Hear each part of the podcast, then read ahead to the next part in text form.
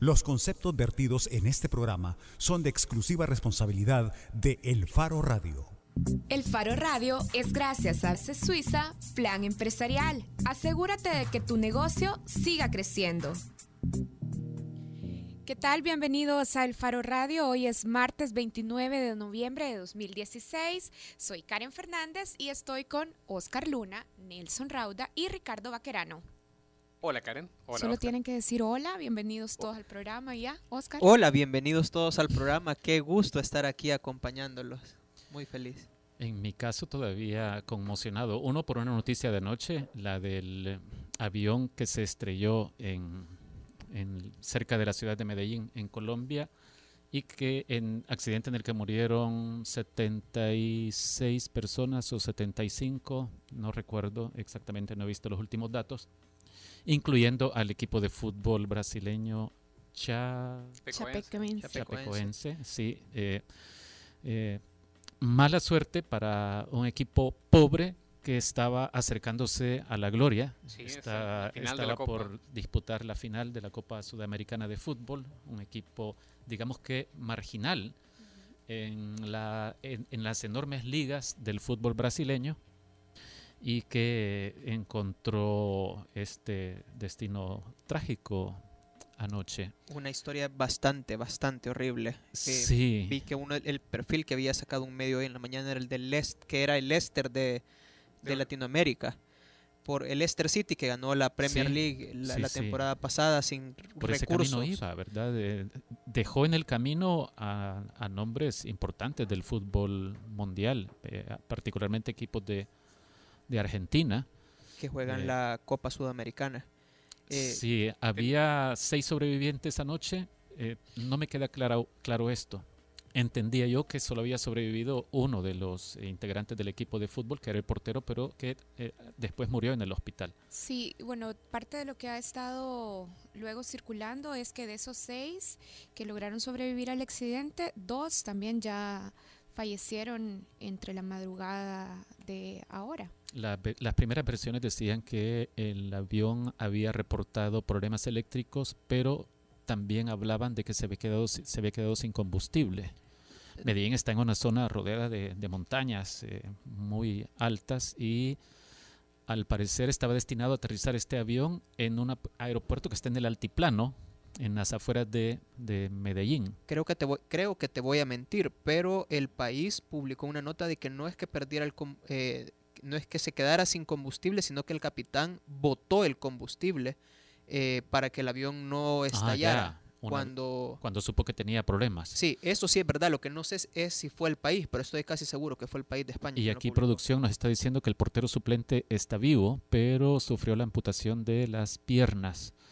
Es bien terrible. O sea, yo creo que todo lo que está sucediendo, lógicamente el equipo de fútbol es el que concentra la, la- la atención, pero hay, hay un montón de gente también en ese vuelo, periodistas, el, Hay- el, cuer- sí, el cuerpo técnico y había otras personas. Eh, es nuestro propio Múnich, es nuestro propio desastre aéreo de Múnich, que recordemos que fue lo que también le sucedió al Manchester United, si no me equivoco, en el 58. Eh, y es, eh, un accidente que también envolvió a la plantilla del Manchester United. Y es, es, es tremendo pues que todavía tengamos que, que- que sufrir eh, cosas como esta y también Fíjate ha sido que- conmovedor la reacción de, de algunos equipos. O sea, por ejemplo, el, el Atlético Nacional, que es el, el equipo colombiano con el que iba a disputar la, la- la final, ha pedido que se les entregue el título al Chapecoense. Eh, los clubes del Brasileirao también están hablando ya de, de ceder jugadores eh, gratuitamente para, para que el Chapecoense ah, conforme su plantilla en el siguiente año. Fíjate que yo cuando pensaba en referencias o a qué fue lo primero que se vino a mi mente cuando me enteré ayer por la noche del accidente fue el accidente de la Fuerza Aérea Uruguaya. El accidente Ah, del con un equipo de- 72, de rugby. ajá, de rugby, que de hecho ese avión, ese vuelo se estrelló en la cordillera de los Andes en Argentina. Y, y, y, bueno, también esta semana, eh, aunque con menor cantidad de víctimas, hubo un accidente eso iba, cabal. aéreo en, en, en El Salvador, en San Miguel, donde murieron cuatro oficiales de la Fuerza Armada. Digamos que rodeados de tragedias aéreas en los últimos días. Mira, y cuando Ricardo decía también que estaba impactado, Conmocionado por, Conmocionado dos por cosas. esto. Una era esa y la otra por las declaraciones Ajá. de la de una funcionaria del gobierno de Mauricio Funes, que admitió hoy en radio, en el programa de Pencho y Aida, que había sobresueldos, que, se, que en esa administración se pagaban sobresueldos. Y aquí tenemos en un tuit qué fue lo que dijo, literalmente la, dijo. La, la que fuera Admitió ministra de querer. Salud, Ajá. María Isabel. Rodríguez. A mí me molestaba eso de los sobresueldos, me hubiera gustado que viniera incluido en el sueldo, decía la doctora Rodríguez. E inmediatamente después de hacer estas declaraciones, también dijo, bueno, pero eso no debería de estar en la entrevista, o por favor que eso no sea incluido en la entrevista. Está en vivo. y estaba en vivo. O sea, ya demasiado tarde, ya lo había dicho. Y recordemos también que El Faro en el 2013 publicó una investigación en la que mostraba que desde los gobiernos de Francisco Flores, Armando Calderón Sol, Antonio Saca e incluso en el mismo gobierno del expresidente Funes, muchos funcionarios recibían en efectivo y en un sobre dinero extra a lo que estaba registrado en las planillas salariales. Incluso en, en el gobierno de Sánchez Serén ya lo ha dicho también, o por lo menos lo ha señalado el exfiscal Luis Martínez, que también él recibía sobresueldos de este actual gobierno. Así es que bueno, así iniciamos el programa. Si ustedes quieren participar, nos pueden llamar al 2209-2887 o nos pueden escribir a redes sociales, a las redes del Faro en Facebook o Twitter o a la cuenta de El Faro Radio en Twitter. Cuando regresemos, yo meramente le estaba agarrando el puesto a nuestro invitado, quien es Karen Fernández. Ya está aquí Carlos Dada, fundador y periodista del Faro y vamos a hablar por supuesto de otra noticia que nos sorprendió el viernes de la semana pasada. Fidel Castro murió. Con eso volvemos en el Faro Radio. El Faro Radio. Hablemos de lo que no se habla. Estamos en punto 105. Sabemos el esfuerzo que invertiste en crear tu empresa. Ahora cuidar de ella es lo más importante. Por eso en ACE Suiza creamos el Plan Empresarial, el seguro para la pequeña y mediana empresa, con el que proteges los bienes de tu negocio y respondes por daños a terceros. Consulta a tu asesor de seguros o llama al 2209-5000. Asegúrate que tu negocio siga creciendo con el Plan Empresarial de ACE Suiza, una empresa Sura. Si por culpa de la película Tiburón tienes miedo a bañarte en el mar, tu ADN es joven adulto. Punto 105. Solo, solo éxitos. La portada en el Faro Radio. Bueno, antes de irnos a la pausa, ya estábamos anunciando que hoy está con nosotros Carlos Dada, fundador y periodista del Faro. Hola, Carlos. Hola Karen, hola a todos los radioescuchas del Faro Radio, un gusto volver a este estudio después de algunos días de ausencia. Bueno, mira, para la portada de este programa nos hacíamos una pregunta, Fidel Castro, héroe o villano? Y para no rayar en lo que ya mucho se ha dicho para sobre Fidel Castro, algunos datos que quizás vale la pena recordar. Fidel Castro estudió con los jesuitas, se graduó luego de la Facultad de Derecho de la Universidad de La Habana, fue además líder estudiantil y así fue como llegó a la política. El 26 de julio del 53 organizó y dirigió un ataque a un cuartel con la esperanza de iniciar así una insurrección armada contra la dictadura del Fulgencio Batista. Fue capturado, puesto en libertad en 1955 y ese mismo año partió a México. Desde ahí empezó a organizar una expedición guerrillera que terminó obligando a Batista a huir de Cuba el 1 de enero de 1959. Y desde 2008 dejó oficialmente de ser presidente.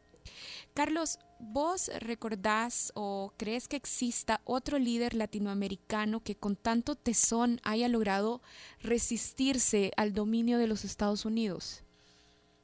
Eh, bueno, podríamos hablar de, varios en determinados momentos históricos, pero lo que, lo, que no, lo que no es debatible o que difícilmente puede ser rebatible es el hecho de que eh, eh, si un solo latinoamericano Mira bien, si un solo latinoamericano del siglo XX eh, pasará a la historia, si solo cabe uno, ese será Fidel Castro. Eso, esto creo yo que es muy poco discutible. Si solo caben dos, el segundo será el Che Guevara. Estas son las dimensiones del personaje. Esto es lo...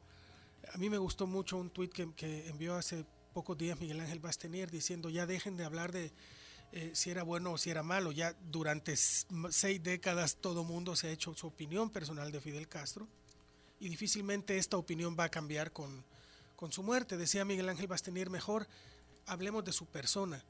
Y lo primero que hay que decir es que, ¿por qué creo yo que si un solo latinoamericano pasará la historia será él? Porque, difícil, porque ningún otro latinoamericano impactó tanto en el mundo durante el siglo XX como lo hizo Fidel Castro. Ninguno. Eh, para bien o para mal o como cada uno quiera juzgarlo. Eh, lo impresionante es que el líder de una pequeñita isla en el Caribe de eh, 100 mil kilómetros cuadrados, de ahora 11 millones de habitantes, antes menos, eh, que llegó en una lancha en el Granma a Cuba, en la que la mayor parte de los que iban en esa lancha murieron y solo sobrevivieron creo que 8 o 10. Eh, fuera capaz desde esa islita de, de influir en el mundo entero, de impactar como ningún otro latinoamericano impactó en el siglo XX. Creo yo que en lo que decía Miguel Ángel Bastenier de referirse a la persona, hay, hay muchísimas cosas y muchísimas anécdotas eh, y muchísimas historias que contar.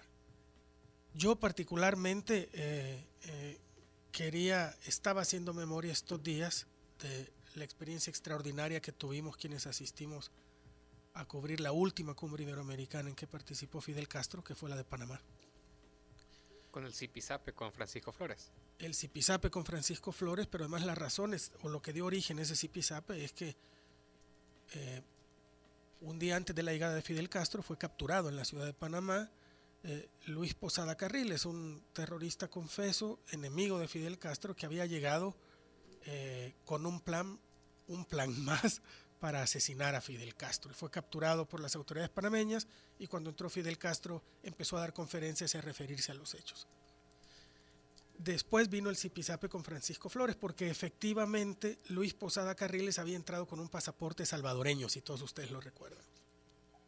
Todos los periodistas que cubrimos esa cumbre eh, tuvimos, yo diría, el, el privilegio de ver muy activo a Fidel Castro, lo vimos en muchas conferencias de prensa, se acercó con muchos periodistas, dio muchas declaraciones.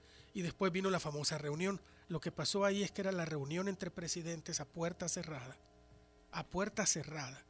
Pero algún técnico o alguien, ese es uno de los grandes secretos históricos, alguien dejó abierta el micrófono. Entonces mientras estábamos en la sala de prensa empezando a despachar nuestras notas sobre la cumbre, en el audio de la sala de prensa empezamos a escuchar la discusión entre los presidentes. Y fue una discusión muy encendida porque todos creían que estaban hablando en secreto, o sea, en privado, quiero decir. Y Francisco Flores empezó a acusar a Fidel Castro de haber eh, financiado el terrorismo en El Salvador eh, y de haber traído el comunismo a El Salvador. Y en ese momento fue cuando Fidel Castro se creció y mostró otra de sus eh, extraordinarias virtudes que era la memoria. Le dio una lección de historia del Salvador a Francisco Flores y le empezó a decir, mira muchachito, el comunismo ya estaba presente en El Salvador de manera organizada y como partido político antes de que yo naciera. El comunismo había sido ya perseguido cuando yo apenas era un niño y le empezó a recordar la masacre de 1900, la matanza de 1932. Acto seguido, Fidel Castro empezó a, recitar una serie de eventos y una serie de personajes salvadoreños de antes de sus propios tiempos que dejó a todo el mundo con la boca abierta, porque este señor no es salvadoreño. Y este señor puede recitar de memoria de igual manera la historia de todos los países latinoamericanos, con sus mismas batallas, con sus mismos héroes, con sus mismos villanos, con sus mismos episodios. De memoria, la memoria privilegiada de Fidel Castro creo que va, que va que acompañará para siempre la leyenda de este, de este personaje, con luces y con sombras. ¿no? En este incidente, Carlos, vos recordás, el, quizás fue el final de la intervención en la respuesta de Fidel a Francisco Flores, cuando ironiza sobre eh, la potencia salvadoreña la que representaba el presidente que lo estaba interpelando. Y recuerdo que hizo una alusión, pero no recuerdo cómo la elaboró, sobre el Pentágono ¿Te acordás cómo fue? Pero es que terminó, cerró con una ironía terrible, eh, muy buena. Sí, pero Eh, no, no la Es recuerdo. decir, ahora se burló de, del presidente salvadoreño. Bueno, lo hizo en repetidas ocasiones, desde que le dijo muchachito y le dijo está representando a un país que su dignidad reside en, en- en- en la oposición a tu gobierno entreguista que ha defendido, bla, bla, bla, ¿no? Eh, intervino primero, si mal no recuerdo, el presidente paraguayo y Fidel lo atajó de inmediato y le, dije, y le dijo no te metas. Cuando la cosa se puso demasiado encendida, quien intervino fue Hugo Chávez y dijo, miren, se está, hiz- hizo un chiste, ¿no? En mi pueblo todavía eh, eh, culpan a la conquista española de que Pedrito le pegó a Juanita, dice, y de eso ya pasaron 500 años. Les digo a ustedes que, que conversemos, que convivan y que les propo Entonces fue cuando él propuso... Hugo Chávez el pacificador. Sí, y después él vino a El Salvador, de hecho. Era todavía cuando eh, las relaciones no estaban tan dañadas entre, lo- entre eh, el Los gobierno Estados de Unidos. Flores y sobre todo entre el gobierno de Flores y, y Hugo Chávez. Al intervenir ahí, eh, Hugo Chávez calmó la situación, quedaron de reunirse otra vez en México. Tres semanas después era la toma de posesión del presidente Fox, a la cual Fidel ya no llegó. Carlos, ¿qué tanto influyó Fidel Castro en El Salvador y qué tanto sigue influyendo? Yo, quiero complementar algo porque el Medardo González, el secretario del FMLN, el domingo pasado en el acto que ellos hicieron en la Plaza Barrios, eh, decía que Fidel fue muy importante para convencer a las organizaciones que eventualmente integraron el FMLN en eh, unirse y, y en- y entrar a una sola lucha organizada contra lo que ellos consideraban el régimen de época. Y sobre todo un poco con la insistencia en abandonar la lucha electoral, que era una exigencia común a los partidos comunistas latinoamericanos, y optar por la lucha armada. Bueno, es que hay un contexto histórico para esto. Eh, eh, el primero fue que aquí en 1972 hubo una eh, Unión Nacional opositora en la que convergieron incluso grupos de centro derecha, como era una parte en aquel entonces de la democracia cristiana encabezada por Napoleón Duarte, con otra vertiente más de izquierda de la democracia cristiana, eh, convergieron con el Partido Comunista, con partidos socialdemócratas y todos hicieron la Unión Nacional Opositora. Ganaron las elecciones con la candidatura de Napoleón Duarte, pero eh, la dictadura militar salvadoreña no les permitió tomar el poder. Hubo un fraude y quien resultó eh, de- declarado ganador con ese fraude fue el coronel Arturo Armando Molina. Un año después de esto, y esto es importante decirlo, un año después de eso, en 1973, un gobierno latinoamericano socialista que llegó al poder por la vía democrática, el de Salvador Allende, fue derrocado por los militares. Esto fue lo que llevó no solo a Fidel Castro, sino a muchos grupos que habían apostado por la vía democrática en América Latina a darse cuenta que por esa vía No nunca posible. se les iba a permitir llegar al gobierno, porque incluso cuando se les había reconocido, los militares les habían dado un golpe de Estado. Y en este sentido, Fidel Castro era eh, la figura alrededor de la cual eh, giraban todos los movimientos revolucionarios de América Latina. No solo era la inspiración, sino que era el único que había triunfado con un movimiento revolucionario. De hecho, Carlos, esto que estás planteando tiene otro antecedente que es bien importante por lo que sucedió una década después en El Salvador, cuando en 1970, 70, por eh, diferencias dentro del Partido Comunista respecto de cómo encarar el reto político para llegar a la presidencia de la República, para llegar al poder, eh, los que eh, estaban convencidos ya de que no se podía seguir buscando el poder por la vía de las urnas, dijeron, no, es momento de tomar las armas. Y es cuando se crean las,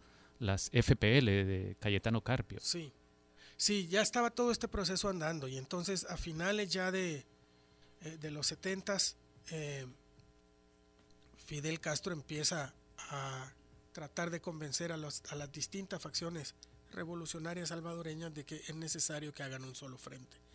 Ha ganado ya el Frente Sandinista en Nicaragua y parece lógico que unir fuerzas eh, amplía las posibilidades de, eh, de un triunfo revolucionario. Entonces, inspirados por esta revolución sandinista, pero además eh, afectados por el triunfo del gobierno, por el triunfo de la candidatura republicana en Estados Unidos, que Ronald Reagan, que saben que, que, que se va a apoyar mucho más la represión en el contexto de, esta Guerra Fría, los movimientos revolucionarios salvadoreños finalmente terminan en La Habana convertidos en un solo frente guerrillero que es el FMLN. Esto es en La Habana. Ahora, Carlos, ¿cómo dirías, ya hemos llegado a un punto en, en, esta, en este recorrido donde ya ha entrado El Salvador o está cerca a entrar la declaratoria formal de conflicto civil? Durante los años de la guerra civil, ¿cuánta influencia tuvo Fidel en Centroamérica, en Nicaragua, en El Salvador? Muchísima, evidentemente muchísima, porque eh, Fidel Castro era el puente, digamos, del, del, del, bloque socialista mundial con América Latina. Era no solo el puente, sino básicamente el representante. Era eh, el único que había sido capaz de alcanzar las alturas de un liderazgo mundial y, y no solo en, por tanto era fuente de inspiración, sino fuente de conocimientos y fuente de apoyo logístico y también fuente de inteligencia. Los cubanos para poder salvar a Fidel Castro de 637 intentos de, asesinato, evidentemente desarrollaron un sistema de inteligencia de los mejores en la historia de la humanidad. Carlos, pero sobre esto, Fidel eh, tuvo que convertirse en una especie de malabarista, tomando en cuenta que para empezar en el bloque eh, de, de, países socialistas, eh, los países satélites de la Unión Soviética, los países de la Europa del Este, no tenían una visión unificada sobre cómo impulsar revoluciones en Latinoamérica. Y en el caso de la Unión Soviética, Moscú siempre se preocupaba mucho por no evidenciar demasiado su participación. Sí. Eh, pero Fidel entonces era un administrador de esas diferencias y terminaba imponiendo su visión de cómo debían hacerse las cosas. ¿O, Mira, o, cómo era su rol en, en esto? Eh, la, la, la, historia te dice que Fidel Castro, eh, el acuerdo que tenía con los eh, soviéticos era muy generis, los despreció cuando, y los despreció públicamente cuando los soviéticos dieron vuelta con sus barcos en los misiles, en la famosa crisis de los misiles con la administración Kennedy. Cuando los soviéticos decidieron dar la vuelta porque habían llegado al acuerdo con los gringos de que quitaran ellos los misiles de Turquía, eh, Fidel Castro los despreció públicamente a los soviéticos. La relación de Fidel Castro con la Unión Soviética era, si bien no de pares, porque la Unión Soviética mantenía la economía de la isla, sí. Eh, sí, de, sí de respeto a su liderazgo, a su liderazgo mundial. En África, Fidel Castro tenía mucha mayor influencia en los movimientos revolucionarios, incluso que, que Moscú. Sí, Carlos, creo que vamos a volver con vos para cerrar este bloque después de otra participación. Así es, porque ya está en línea Abraham Jiménez. Hola, Abraham. Abraham es periodista de El Estornudo, la revista independiente de periodismo narrativo hecha desde dentro de Cuba, desde fuera de Cuba y de paso sobre Cuba. Hola, Abraham. Hola. Eh, buenas tardes, sí. Buenas Hola, Abraham. Buenas tardes. Estamos aquí no escucho bien. Estamos Karen Fernández, Carlos Dada, Nelson Rauda y Ricardo Vaquerano. Abraham, Fidel había dejado de ser eh, presidente oficialmente en el 2008. Ahí ¿Ah? delegó el poder a su hermano, a Raúl Castro. ¿Abraham? Perdonen, es que no escucho, no escucho nada, eh, oigo muy entrecortado. A ver, vamos a intentar de nuevo. Fidel dejó de ser presidente en el 2008, cuando entregó oficialmente el poder a su hermano. Bueno. No, se cortó. Bueno, pero... Perdimos a Abraham, pero yo creo que igual podemos discutir esta pregunta aquí. Recordemos que Fidel Castro, luego de una caída que sufrió en el 2006, había dejado temporalmente sus funciones como eh, líder máximo del gobierno cubano. Pero en 2008, dos años después, delegó oficialmente esas, todas sus funciones a su hermano, que había sido vicepresidente hasta entonces, Raúl. Así es que Cuba realmente lleva ya ocho años sin la figura de Fidel Castro como líder máximo. Como oficial líder máximo. Ajá, como oficial líder máximo. ¿Cuánto cambiará entonces Cuba con la muerte de Fidel? Eh, no creo que, que, que, el futuro de Cuba eh, pase por la, por la muerte de Fidel Castro eh, si bien Fidel es el, símbolo máximo del país, el símbolo máximo de, todo el proceso histórico de la Revolución Cubana, no creo que, el futuro de Cuba pase por ahí. De hecho, eh, sí, desde su salida en el 2006 eh, del poder, eh, eso hizo que, el país de eh, que el país suscitaran algunos cambios, si bien no, no estaba no estuvo aparejado a su salida, pero sí, el país que dejó Fidel en el 2006 no es el mismo que ahora eh, que estamos viendo en el 2016. Eh, sin lugar a duda, eh, el que él, que él haya salido del poder en 2006 hizo que el pueblo de Cuba se fuera adaptando a su ausencia y eso ha hecho que el golpe no haya sido tan tan fuerte como digamos todos esperábamos. De algún modo los cubanos ya estábamos adaptados a su ausencia. Y nada, el futuro de Cuba es como muy incierto y ni siquiera tiene que ver con la ausencia no de Fidel Castro y o con la generación histórica de la revolución. El futuro de Cuba pasa ahora mismo con los nuevos cambios que se están dando, los nuevos cambios económicos, las nuevas eh, dinámicas sociales, con la normalización de las relaciones con Estados Unidos, que definitivamente eh, se van a ver entorpecidas con, con Donald Trump en la presidencia. Y nada, por ahí va. Pero desde mi punto de vista, el futuro de Cuba es muy incierto. Eh, Abraham, no sé si me vas a escuchar bien, pero eh, decías que la Cuba que dejó Fidel Castro en 2006 no es la misma que encontramos hoy en 2016. ¿Cuáles son esas diferencias? Si nos puedes contar. Sí, en, en el 2006 los cubanos no podían salir del país. En el 2006 eh, Cuba no estaba abierta a la propiedad, propiedad privada. En el 2006 eh, el, no había una, la nueva, no, los deportistas cubanos no podían eh, contratarse en el extranjero. Y todo eso y, y, y, y en el gobierno cubano eh, todavía estaban presentes como tomando parte en las medidas políticas y en el digamos en el en el, establishment eh, la, la, la, generación histórica de la, de la revolución cubana. En el, en el 2016 no es así. Eh, por ahí pasa. Eh, Cuba en el 2006 Cuba tampoco había se, se había sentado a dialogar con Estados Unidos. Los americanos no podían venir a, al país. En fin una serie de factores que ahora entran en el tapete. Abraham.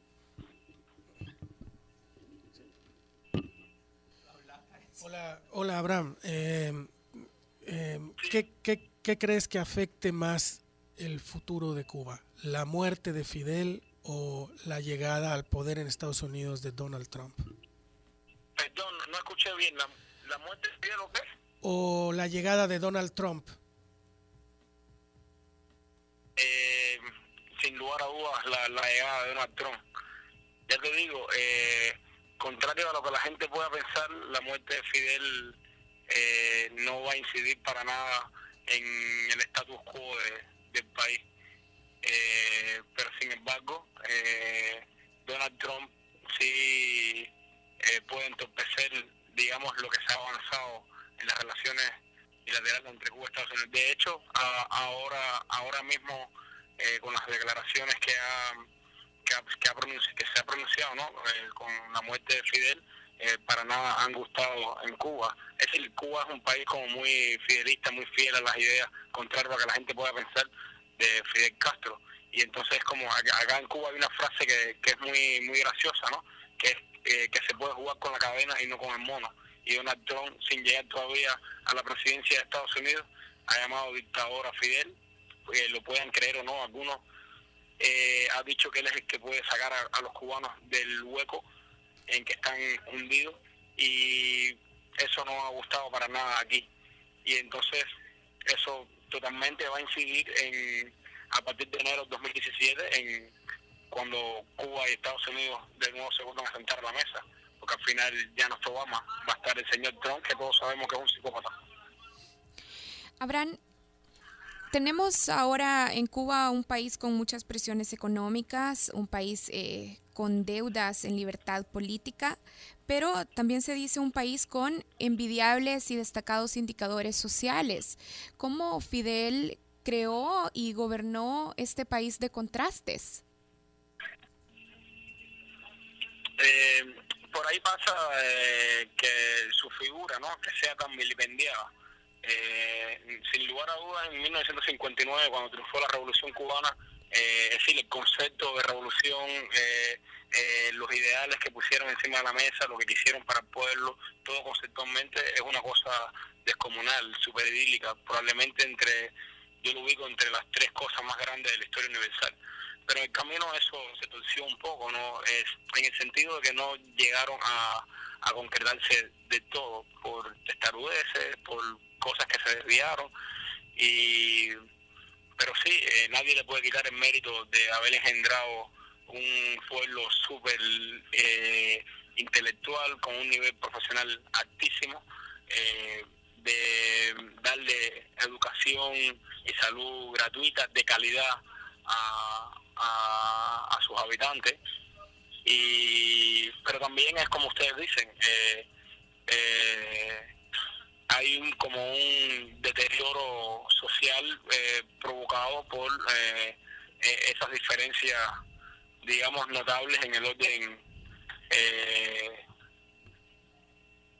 quizás entre las diferencias entre lo, lo consensuado es decir, la diferencia entre lo teórico y, lo práctico. Y por ahí es que pasa la, la, gran diferencia, ¿no? Bien, Abraham, gracias por aceptar nuestra llamada. gracias a usted. Hemos conversado con Abraham Jiménez, periodista cubano y además miembro de eh, la revista El Estornudo, una revista independiente de periodismo cubano. Carlos, yo solo quiero interrumpir a la Karen para seguir con esa conversación porque en lo que nos planteaba Abraham, él planteaba un giro hacia Occidente de, a partir de 2006 de, eh, de Cuba, un, giro en el sentido de la apertura de las relaciones. ¿Cómo ve vos este, este giro en el país, en el mundo con Donald Trump en la Casa Blanca? Bueno, yo, yo se lo preguntaba específicamente porque ayer el equipo de transición de Donald Trump eh, empezó a decir que les parecía que el acuerdo con Cuba eh, no le dejaba nada a Estados Unidos, como si fuera una negociación la reapertura de relaciones, y que ellos iban a exigir más, más cambios democráticos, es decir, eh, recuperó la administración Trump el lenguaje imperialista, no hay otra forma de calificarlo, que Estados Unidos tuvo, sobre todo durante los años de la Guerra Fría, no solo hacia Cuba, sino hacia todos los movimientos revolucionarios eh, y hacia toda la izquierda latinoamericana. Este lenguaje imperialista que ya es obsoleto, caduco, sobre todo con respecto a Cuba, y que esto fue la gran virtud del presidente Obama de entender que, ya era tan obsoleto el problema con Cuba, Donald Trump lo va a reiniciar. Si fuera pura retórica, no habría ningún problema más que eh, describir con epítetos al señor Trump, como lo acaba de hacer Abraham al decir que es un psicópata.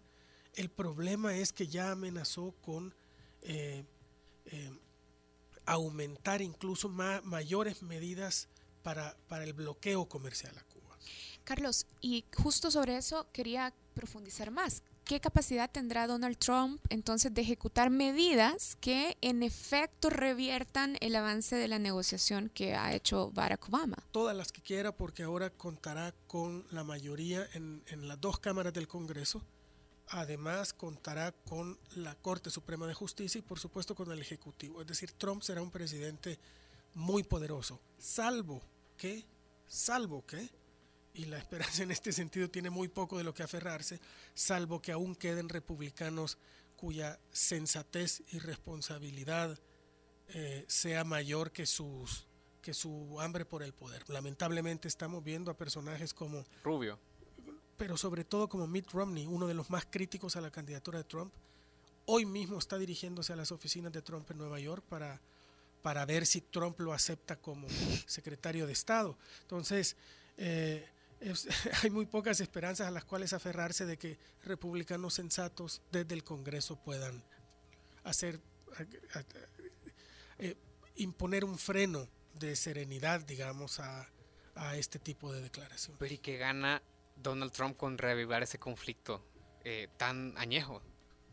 Bueno, gana, supongo que estará haciendo eh, para, em, para, empezar, reforzando el discurso que lo ha llevado a la presidencia, que es este discurso de separatismo, de odio, de supremacismo, de apelar a, a ciertos grupos muy claves, eh, y que con esto se, se, estará embolsando a los congresistas de origen cubano que se encuentran en Estados Unidos, supongo. Ok.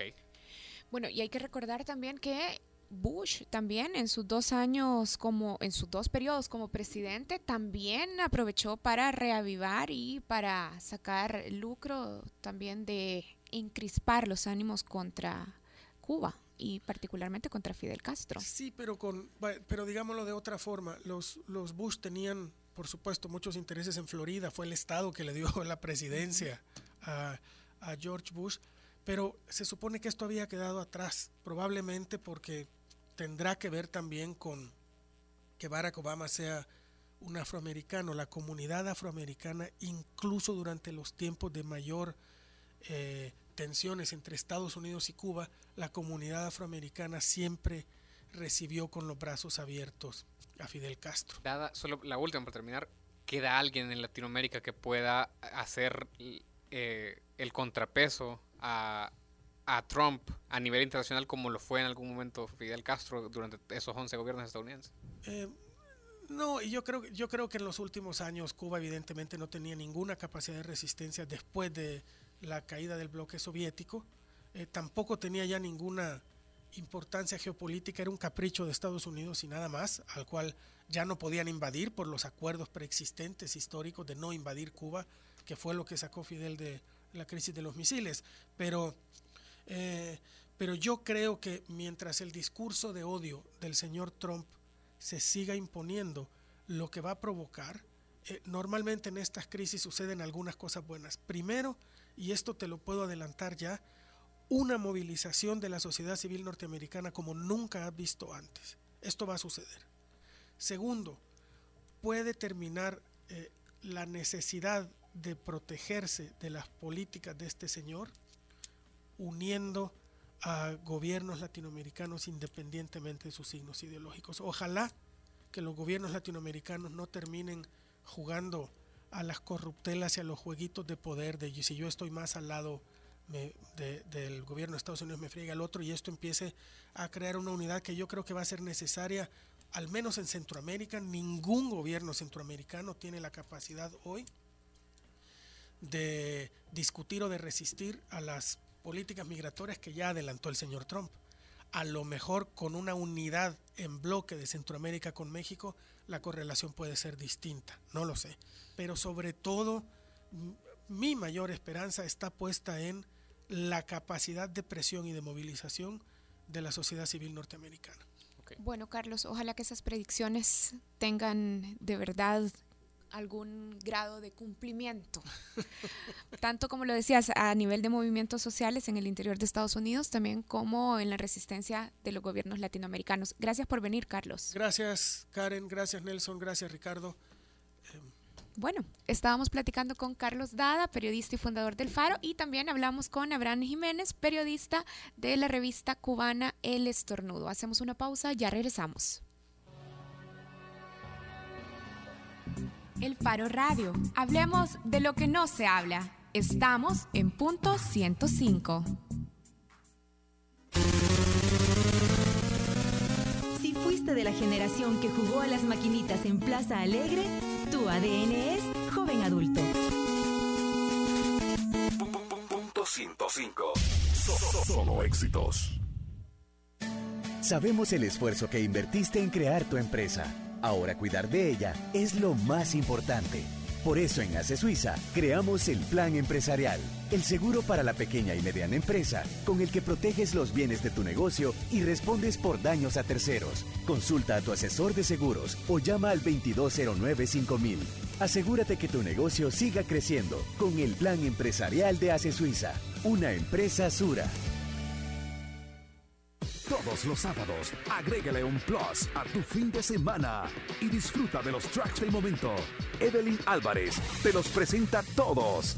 Del 20 al 1 en Plus 20, el conteo musical de la semana con los éxitos favoritos. Plus 20, todos los sábados de 10 de la mañana a 12 del mediodía por punto 105.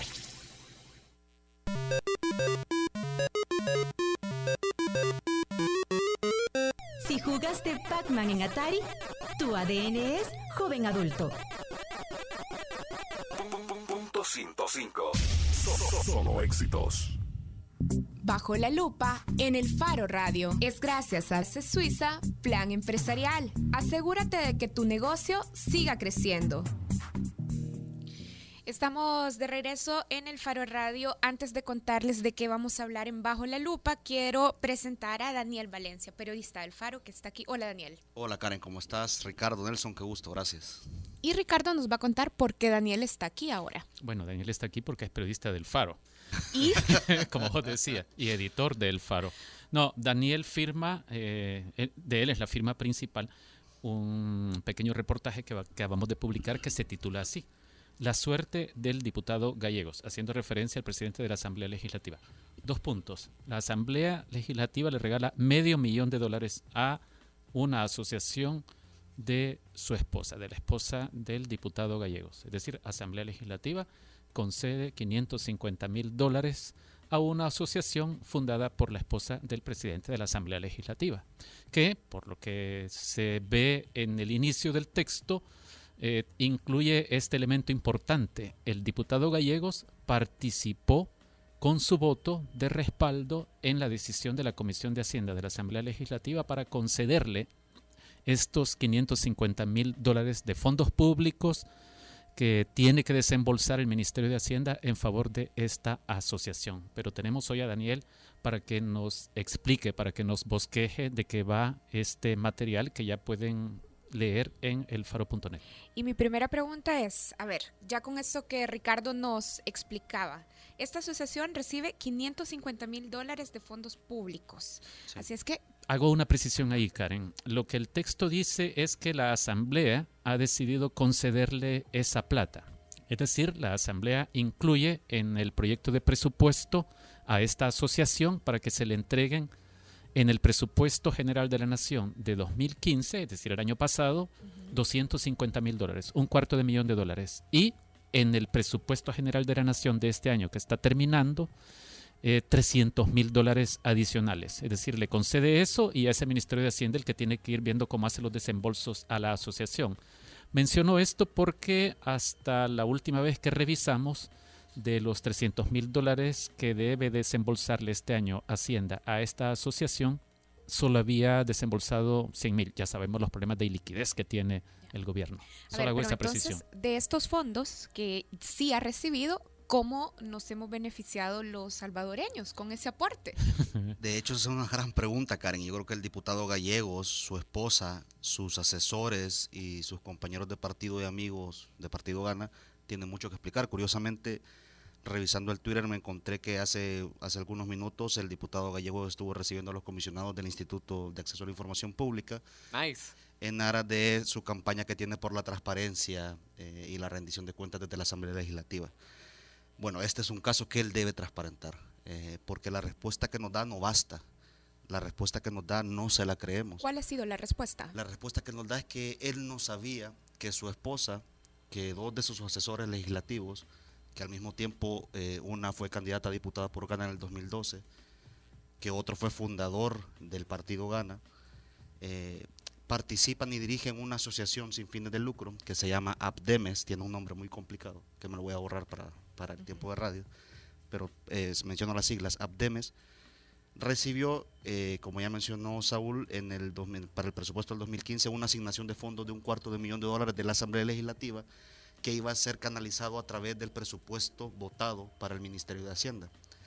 Esto es un mecanismo bastante irregular, eh, muy poco transparente, que Muy, muy discrecional. muy discrecional que logramos confirmar que se pacta por debajo de la, man- de la mesa en la Comisión de Hacienda de la Asamblea Legislativa, de la cual el diputado Gallegos en 2015 era vocal, además de vicepresidente del Parlamento, eh, en la que se incluyó a Abdemes dentro de una lista de asociaciones beneficiarias y se le otorgó 250 mil dólares. Solo una pregunta. ¿Es una práctica entonces recurrente que la Asamblea Legislativa otorgue fondos a asociaciones no gubernamentales? Ha sido una práctica recurrente desde hace, uf, creo que probablemente desde hace 20 años. Nosotros hemos logrado registrar montos asignados desde el 2012 que superan varias decenas de millones de dólares. Solo en el 2000, para el presupuesto 2015, se destinaron en esa bolsa 24 millones de dólares. No todos para asociaciones, pero sí la inmensa mayoría. A través del Ministerio de Hacienda, un millón. A través de Casa Presidencial, creo que dos, tres millones. Eh, Ministerio de Educación, Ministerio de Salud. Eh, entonces el diputado en la, en la comisión, él firmó, es decir, votó y firmó el dictamen a favor de la asociación que recibió fondos, donde está su esposa, de la cual fue fundadora su esposa y para esa fecha era vicepresidente de la Junta Directiva. Y se, se repitió la asociación y se repitió el diputado gallego firmando un segundo dictamen para el presupuesto 2016 a finales de, a finales de noviembre de 2015 con una asignación de fondos de 300 mil dólares en la que de nuevo el diputado Gallego firmó el dictamen y votó en el plenario eh, por esa asignación de fondos a través del presupuesto general. ¿Y cuánto convence la información que tenemos sobre el buen uso de los fondos públicos? Pensando en la pregunta que hacía Karen hace un par de minutos y en qué se benefician los salvadoreños de que la Asamblea decide darle esta plata a esta asociación vinculada al presidente de la Asamblea Legislativa. Convence muy poco. Eh, y ahí hay, una, hay otras trabas y otras irregularidades en cuanto a la fiscalización, el buen uso de sus fondos. ¿El, el pisto lo piden para qué, perdón, Daniel? El dinero... En teoría, para... Ah, ¿Qué se supone que, hace esta asociación? El dinero no sabemos para qué lo pidió. En los archivos oficiales de la Asamblea Legislativa, cosa muy curiosa, es otra de las irregularidades, desapareció o no existe la petición de fondos que hizo la asociación. La diputada Lorena Peña, presidenta de la comisión, asegura que ella tiene esos registros pero los registros no están en el archivo oficial. A ver, esto y Hacienda, pero porque Hacienda dan información. Sí, Hacienda lo que tenemos, lo que logramos comprobar es lo siguiente: cuando se asignó el primer cuarto de millón, eh, Hacienda solicitó a las asociaciones a quienes les dio plata que a finales de año, en diciembre del 2015, presentaron un informe de gestión. Y entonces la asociación Abdemes informó en, en unas escuetas notas, en un documento muy, muy, muy, muy pobre, eh, que había realizado proyectos de prevención de la violencia en siete municipios del, departamento de San Salvador. Apopa, Soyapango, eh, Ayúdame Nelson, Ciudad Delgado. Mexicanos. Mexicanos, eh, Ilopango. Siete municipios del Gran San Salvador, San Marcos. en los que dijo que había realizado proyectos de prevención de la violencia. En la información que presentó Hacienda para justificar los gastos, no aparece nada sobre, sobre los proyectos de prevención aparece una casilla en donde dice que se utilizaron de los 250 mil, 175 mil para ejecutar los proyectos, pero no hay señas de en qué, a quién. ¿Y Cuando se van los territorios, ajá. Las alcaldías, de hecho Nelson fue parte del equipo en el que también estuvo Jimmy. no me Jimmy, Jimmy Alvarado, Sergio Alvarado, Ariel Labrador, Fátima Peña, un gran equipo con el que trabajamos esta investigación. Eh, en las alcaldías dicen que no tienen ni rastros de la existencia, uno, de la asociación y dos, de la ejecución de proyectos para beneficio social, en este caso de proyectos de prevención. Y ahí hay algo más curioso, es que desde enero del 2015 el gobierno de El Salvador presentó su plan El Salvador Seguro, que consiste en, a, a niveles muy, muy, muy generales, consiste en crear una mesa en la que se sientan en las 262 municipalidades del país todos los actores que tengan que ver con la prevención de la violencia, desde la policía, el Ministerio de Educación, el Ministerio de Salud y las organizaciones sin fines de lucro o, las entidades privadas interesadas en promover la, eh, la prevención de la violencia. Es casi que, no está, no está legalizado, pero es casi que una obligación la que instauró desde el gobierno central Salvador Sánchez Seren para que se cree esta mesa y todos se sienten a dialogar y debatir cómo, cómo resolver el problema de la violencia, sobre todo por el tema pandillas. Abdemes, que pidió fondos en teoría para ejecutar eso, no se ha asomado no se ha asomado ninguna necesidad pero, para... pero cuando vos lo decís así, o sea, parecería que entonces que el dinero se lo votó a la asamblea y no se hizo nada. ¿Qué dice Abdemes de eso? Abdemes lo que presentó Hacienda es esto, otra cosa muy curiosa y muy irregular. Que, bueno, ya les conté, ¿no? 175 mil para hacer proyectos de los que no hemos encontrado rastros. Eh, y que Hacienda no tiene rastros, al menos oficiales, de que, de que se hayan ejecutado. Y de repente aparece por ahí la compra de un vehículo por 45 mil dólares un pickup Toyota Hilux. Con esto es el año pasado, es decir, el primer año en que ya recibe fondos del presupuesto. Eh, en teoría, eh, la asociación dice que compró este vehículo. La, presidenta de la asociación, eh, Anadoli Valiente, asesora del, del, diputado Gallegos, dice que compró ese vehículo y presenta el documento de compra-venta. Un pickup del año 2010 que lo compró en enero 2015 a un precio dos veces por encima de su valor de cuando el vehículo fue introducido nuevo. Lo compró en 45.500 dólares.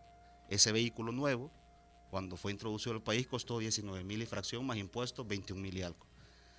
Eh, por ese precio bien pudo haberse comprado un vehículo de esa misma marca y modelo, pero del año 2017. Bueno, puede ser que le hayan, que le hayan engañado.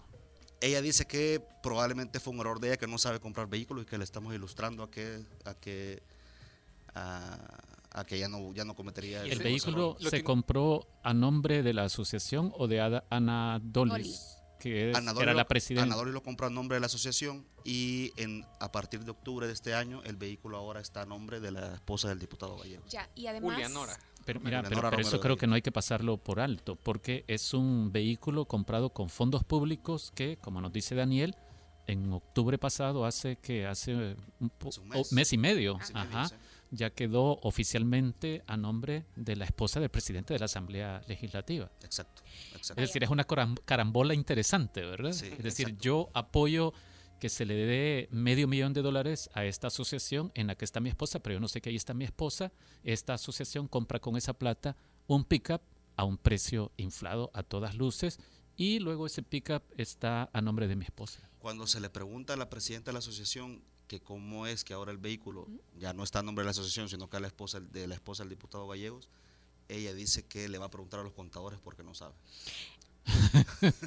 A ver, y otra cosa... y, perdón, ¿y qué dicen sobre la compra esta de los 45 mil? Es decir, ¿cómo explican lo de los 45 mil? Vaya, mire, nuevo valía 19 mil ese carro y usted ¿por qué lo compró en 45 mil? Ella, ella lo que responde es dos cosas. Uno, que la junta directiva, de la cual la presidenta, perdón, de la cual la vicepresidenta es la esposa del diputado Gallegos, eh, sentenció que necesitaba un vehículo para ejecutar los proyectos, ¿no? Y que los Ajá. necesitaba para mover gente, entre comillas, dice Anadolia Valiente. Cuando le decimos, mire, pero porque hicieron una compra que al parecer es- está mero Se los han extraña, bajado. ¿no? Se los Sí. han bajado. Su respuesta es esa, es que ella desconoce de compra de vehículos y que la estamos ilustrando para y que ella no va a volver a cometer ese error. por más de 25 mil dólares Sí. el error.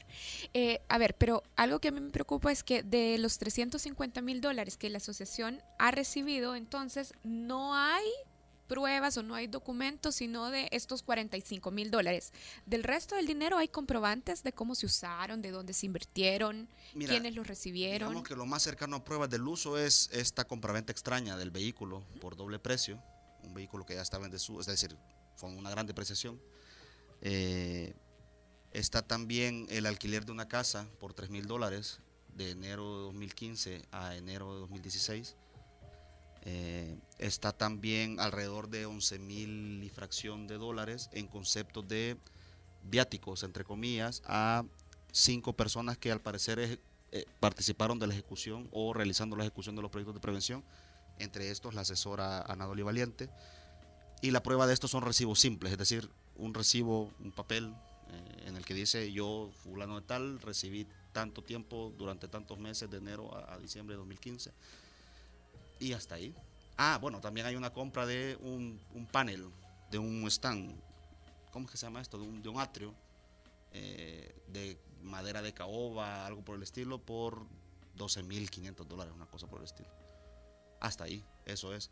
Del, de lo, No, no suena a prevención de violencia necesariamente. no suena a prevención de violencia necesariamente y de lo aprobado para, para 2016, Hacienda solo reporta que han entregado 100 mil dólares a la asociación, eh, es decir, el Estado le debe 200 mil dólares a Abdemes y bueno, en teoría en diciembre tendrían que estar entregando qué han hecho con ese dinero.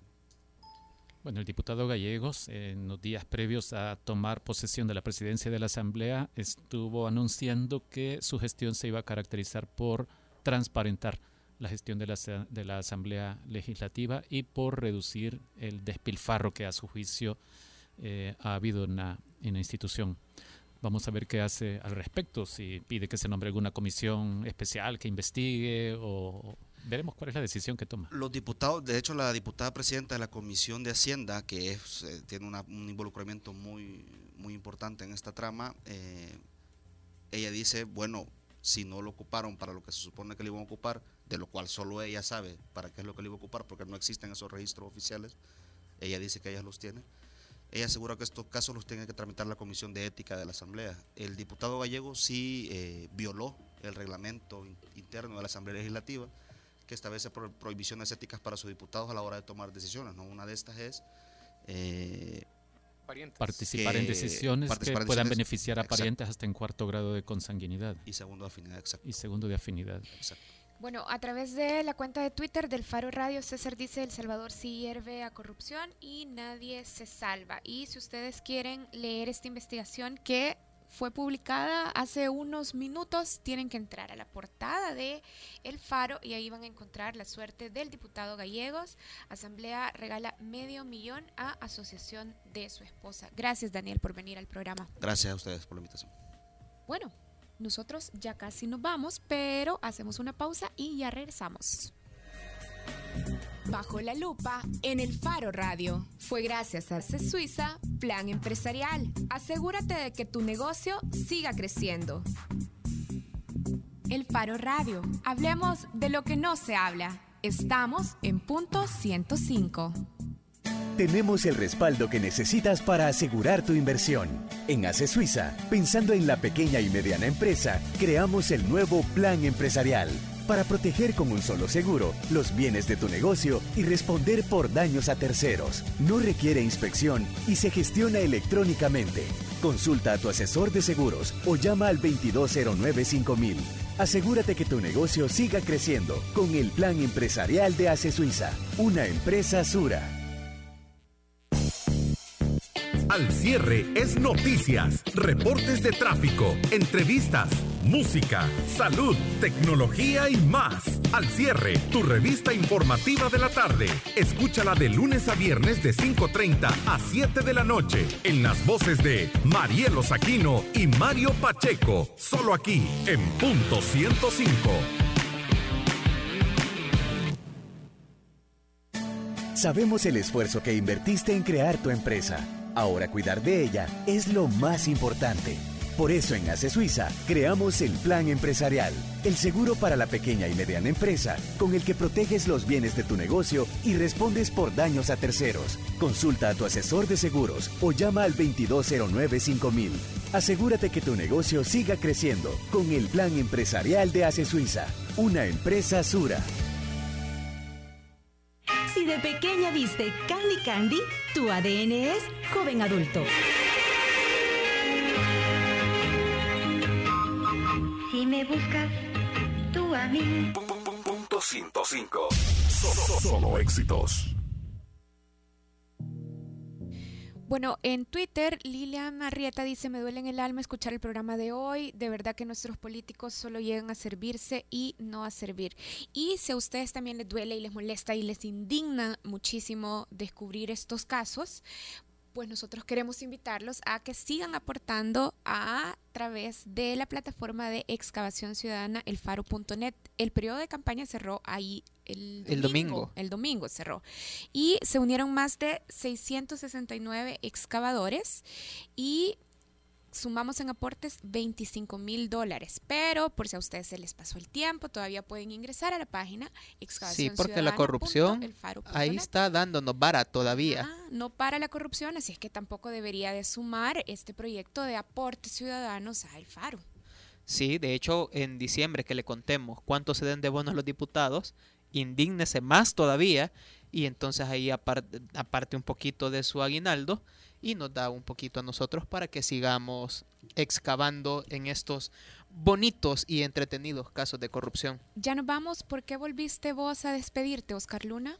Volví porque fíjate que sin querer yo hoy en la mañana había agarrado una canción de los tachos para despedir el programa porque aparte yo sé que a Nelson Rauda y a Karen les molesta que yo solo siga poniendo música nacional, pero seguiremos poniendo solo música nacional. Calumnia y difamación acabas de cometer. Ya, ya me reclamaron fuerte. Esto es algo de los tachos, esto es el tren. Ellos van a tener un Caribbean Soul Fest en la Casa Tomada el 16 de diciembre a las 8 pm. Hay preventa de 5 dólares en la Casa Tomada y la entrada del día de- del concierto valdrá 7. Y los tachos son bien chivos. ¿no? Están los tachos, cabal está Ras Fortis, que es uno de los grupos que se unió a la excavación ciudadana después, porque ahí estaban ellos eh, con su himno a la corrupción, bien, chivo, y va a estar también la Sister Nati. Esto es una, eh, es una suerte, es como se llama, una coincidencia de haber agarrado la canción de estos señores. Nos vamos, ya me está haciendo mala cara Karen, porque yo sé que es música nacional. Karen, lo siento, pero vamos a seguir poniendo Nada música que nacional. ver, qué lejano a la realidad. Solo estaba diciendo Adiós, adiós, adiós. Nelson, adiós Ricardo, adiós a ustedes que nos Adiós, escucharon. nos Adiós a vos escuchamos también, jueves. Oscar No. Karen, no, ay.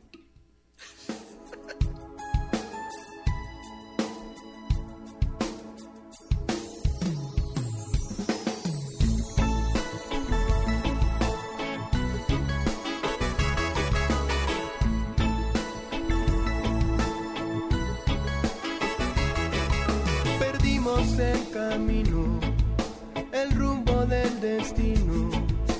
Nuestro tren paró. Se borraron las huellas, más densa fue la niebla. La estación cerró.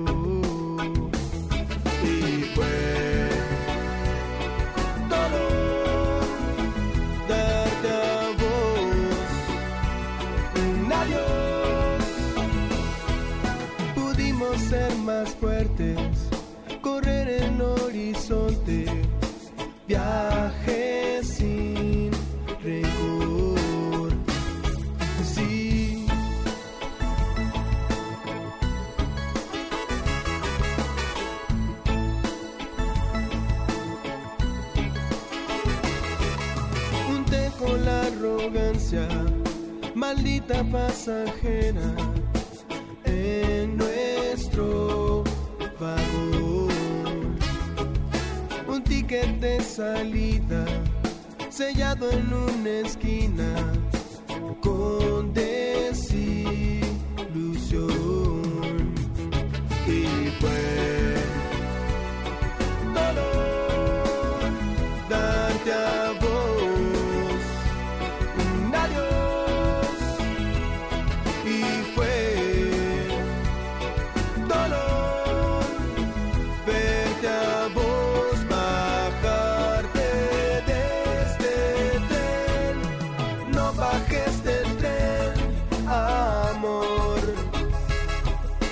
no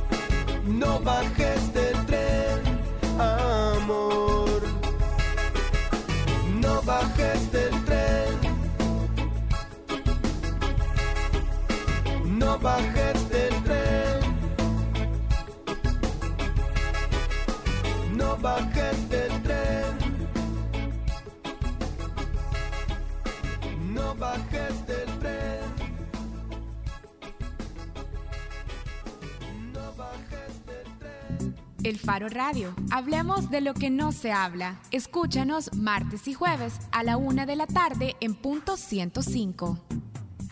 El Faro Radio fue gracias a C Suiza Plan Empresarial. Asegúrate de que tu negocio siga creciendo. Los conceptos vertidos en este programa fueron de exclusiva responsabilidad de El Faro Radio.